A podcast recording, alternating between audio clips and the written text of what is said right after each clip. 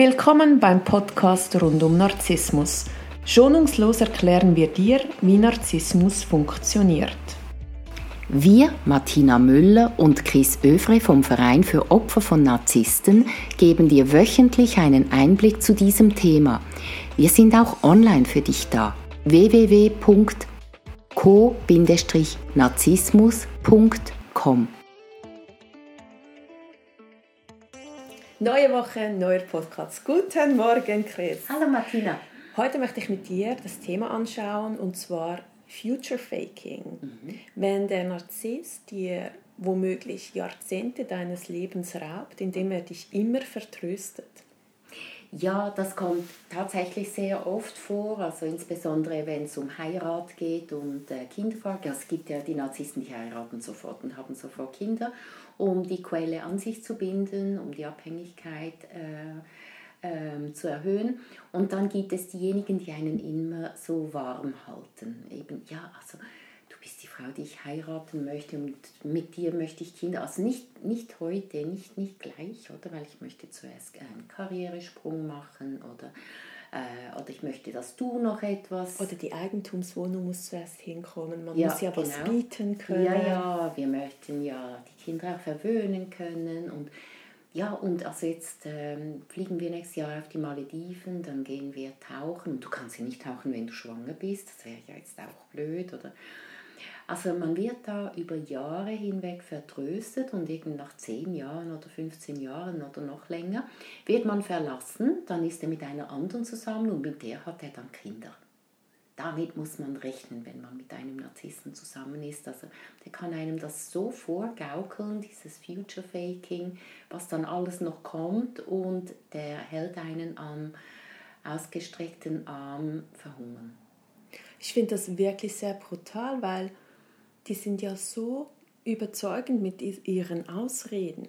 Das sind ja keine plumpen Erklärungen. Die haben ja. ja für alles eine super Erklärung, warum, dass sie dir keinen Antrag machen, keine Kinder wollen, nicht mit dir in den Urlaub fahren, dich nicht den Eltern vorstellen.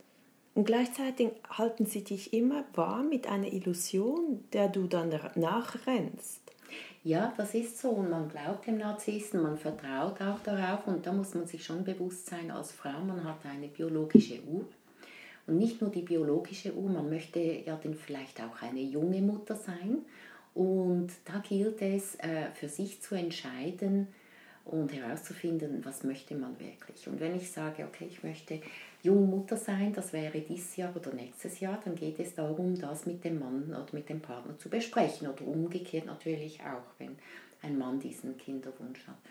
Und dass man dann sagt, du, äh, ich sehe es jetzt so, in diesem oder jetzt im nächsten Jahr möchte ich gern schwanger werden, wie siehst du das? Und der findet da Ausreden, die können ja auch Sinn machen. Und dann kann man sagen, ich, ich merke, ähm, du bist nicht bereit und ich glaube, man findet immer Gründe, um nicht äh, schwanger zu werden. Ich spüre aber für mich, ich möchte jetzt Mutter werden und ich möchte es nicht verschieben. Dann ist das halt der falsche Partner. Dann ja, aber ich muss dir sagen, es gibt ja auch Männer, die lassen sich unterbinden und die sagen dir das dann nicht. Und sie schieben dann die Schuld auf dich, dass du nicht schwanger wirst. Das ja. ist dann das Ganze, das ist auch so das klassische ja, das narzisstische. Das ist, und dann sagen sie immer, siehst du, du kannst nicht schwanger werden und mhm. so. Dabei hat er sich unterbinden lassen, hat sie einfach nicht gesagt. Ja, das ist ganz bitter. Also das kommt natürlich auch vor, äh, öfter als man denkt und das ist äh, wirklich brutal. Ähm, aber auch da, wenn man nicht schwanger wird, geht man zum Arzt, lässt kontrollieren, und zwar beide. Und spätestens da kommt das dann raus. Man, es ist wichtig, dass man nicht naiv ist, sondern dass man wirklich auch äh, vorwärts macht und, und äh, äh, Lösungen findet, äh, professionelle Lösungen und auch zum Beispiel das mit den Eltern. Ja, ich stelle dich irgendwann meinen Eltern vor, wann genau, ich möchte sie jetzt wirklich kennenlernen. Wir kennen uns schon fünf Jahre, ich kenne deine Eltern nicht. Ich möchte sie gerne kennenlernen und, und schauen, was dann passiert. Und wenn er ausrastet und sagt, ja, wir haben kein gutes Verhältnis, sagt man, ich möchte trotzdem wissen, wer deine Eltern sind.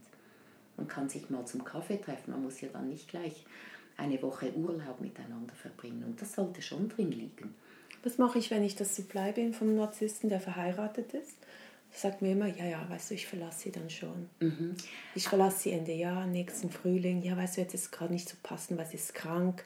Sie würde sich umbringen, wenn ich sie jetzt verlassen würde. Mhm gib mir noch mal einen Monat. Und nach einem Monat sagte ja, weißt du, ähm, ich habe jetzt da beruflich gerade und ich kann mir das nicht leisten, mhm. Scheidung und so. Aber du weißt ja, dass du viel die bessere Frau bist und dass nur ich dich liebe. Und mit dir läuft ja schon lange nichts mehr. Und wir sind mhm. nur noch Wege. Wir schlafen zwar noch im selben Bett, aber es läuft nichts. Ja, ja, genau. Kennst du ja, oder? Wenn man sie fragen würde, würde sie ja. wahrscheinlich etwas anderes erzählen, oder? Ist auch, äh, das ist ein Klassiker. Also auch da für sich so einen Termin vereinbaren. Äh, also ich gebe jetzt den ganzen ein halbes Jahr zum Beispiel oder drei Monate, jetzt nicht eine Woche oder zwei, sondern drei Monate, da überlege ich mir nicht, bleibe ich oder gehe ich, sondern ich bleibe die drei Monate und danach entscheide ich. Und ich schaue jetzt mal, was sich da verändert. Wenn sich gar nichts verändert, dann wird sich auch in drei Jahren nichts verändern. Aber sich selber so einen Termin, mit sich selber so einen Termin vereinbaren und beobachten und schauen, was sagt er und wie handelt er. Und wenn er nur redet und nicht handelt, dann wird das so bleiben. Wenn er aber immer wieder handelt, dann geht was. Was sind so gesunde ähm, Wartezeiten für solche Future Fakings, äh, Abchecks, die man machen kann? Was, du, wenn es jetzt äh, wegen heiraten oder Kinder kriegen oder eben zusammen in den Urlaub fahren oder Eltern vorstellen, gibt es da irgendwelche so macht man so in diesem Zeitraum? Ist es gesund? Regeln? Ich kenne mich da nicht aus. Nein, es gibt nicht solche Regeln, aber es gibt so Sachen, daran kann man sich orientieren. Also die ersten drei Monate einer Partnerschaft zählen nicht. Da hat man, trägt man die rosarote Brille, egal ob es toxisch ist oder nicht. Ähm, da ist man romantisiert und da ist alles schön. Hm? Also die ersten drei Monate genießen, aber nicht allzu ernst nehmen. Und danach gibt es zwei Sachen, äh, die einem gute Orientierung geben. Das ist zum Beispiel der erste Streit. Um zu sehen, wie geht man miteinander um, wenn man streitet, kommt dann das Silent Treatment äh, wird man dann fertig gemacht, wird man als blöd dargestellt und so weiter. Also wie streitet man? Es gibt eine gesunde Streitkultur, da geht es um die Sache und man bleibt trotzdem anständig. Das wäre eine gesunde Streitkultur, äh, das andere ist toxisch. Und ähm, wenn man fertig gemacht wird in einem Streit und man sagt dann später, wenn man sich beruhigt hat, du, ich finde das nicht in Ordnung, also ich finde diese Worte gehen nicht, ah, okay, ja, tut mir leid, wollte ich nicht, was kann ich sonst sagen? Und man redet über diese Streitkultur und man entwickelt seine eigene Streitkultur, dann ist das gesund. Aber wenn ein Streit immer wieder ausartet, wenn es immer wieder unter die Gürtellinie geht und man ist erst am Anfang der Beziehung, dann muss man sich bewusst sein, es wird immer schlimmer. Wie sieht es aus, wenn ich so mit einem vergebenen Mann, mit einer vergebenen Frau was anfange? Wie schnell sollte sie sich oder er sich von seinem anderen... Ja, also man kann mal fragen, wie lange bist du schon unglücklich? Hm? Und dann sagt er, ja, schon seit, seit Jahren. Hm? Und dann ist die nächste Frage, und wie lange möchtest du daran festhalten? Noch unglücklich bleiben. Ja, unglücklich bleiben. Dann sagt er, ja, im Laufe des nächsten Jahres ähm, werde ich das verändern. Hm? Okay, gut, das kann er auch noch sagen. Und jetzt kommt die wichtige Frage, wie willst du das machen? Und dann erkennt man, ob er sich schon damit auseinandergesetzt hat. Also er sagt, dann kommen die Kinder aus der Schule, das ist im Juli, und ich suche mir dann eine Wohnung, dann merkt man, ah, okay, er ist wirklich am Planen. Wenn er sagt, ja, ich weiß noch nicht und ja, eben sie droht mit Selbstmord und so, dann weiß man, ähm, dass nur gespielt das wird nur und gespielt. dass man nur eine Pausenunterhaltung ist. Ja, und dann kann man sagen, das kann man dann sagen, äh, du, ich merke, du hast da noch gar keinen Plan gemacht, also ich zweifle daran, an der Ernsthaftigkeit und er sagt, doch, doch, ich will wirklich. Äh, da kann man sagen, okay, bis in einem Monat möchte ich von dir, von dir einen Plan hören. Und wenn er sagt, ja, du setzt mich unter Druck und so, dann, dann kann man sagen, du, ich spüre einfach nicht, dass du das ernst meinst. Das hat mhm. mit Druck nichts zu tun. Ich wollte noch das Zweite sagen. Ich habe ja gesagt, es gibt zwei Sachen, wo man sich orientieren kann, ob es toxisch ist. Das eine ist äh, ein gemeinsamer Streit und das andere ist gemeinsamer Urlaub. Und zwar nicht nur ein verlängertes Wochenende, sondern wirklich Urlaub. Am besten noch ein bisschen ein langweiliger, wo man wirklich zu zweit sein muss sich auseinandersetzen. Also Regen auf den Malediven zum Beispiel. Ja, genau. Oder? Und da dann sehen, wie man sich gegenseitig erträgt, wenn es keine Ablenkung gibt.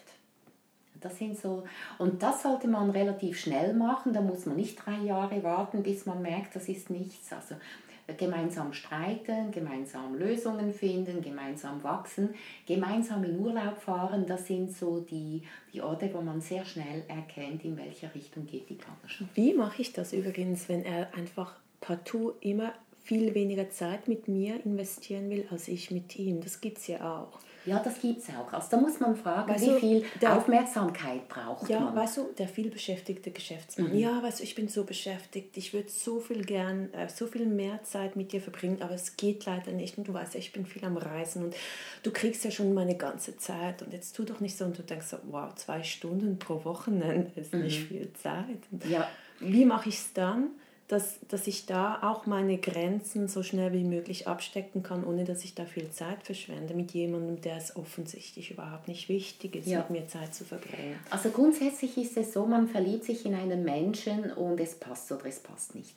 Den Menschen dann passend zu machen, ist unfair und funktioniert nicht. Also wenn er jetzt mit seinem Geschäft verheiratet ist und nur zwei Stunden Zeit hat pro Wochenende, ähm, dann muss man das entweder akzeptieren oder gehen.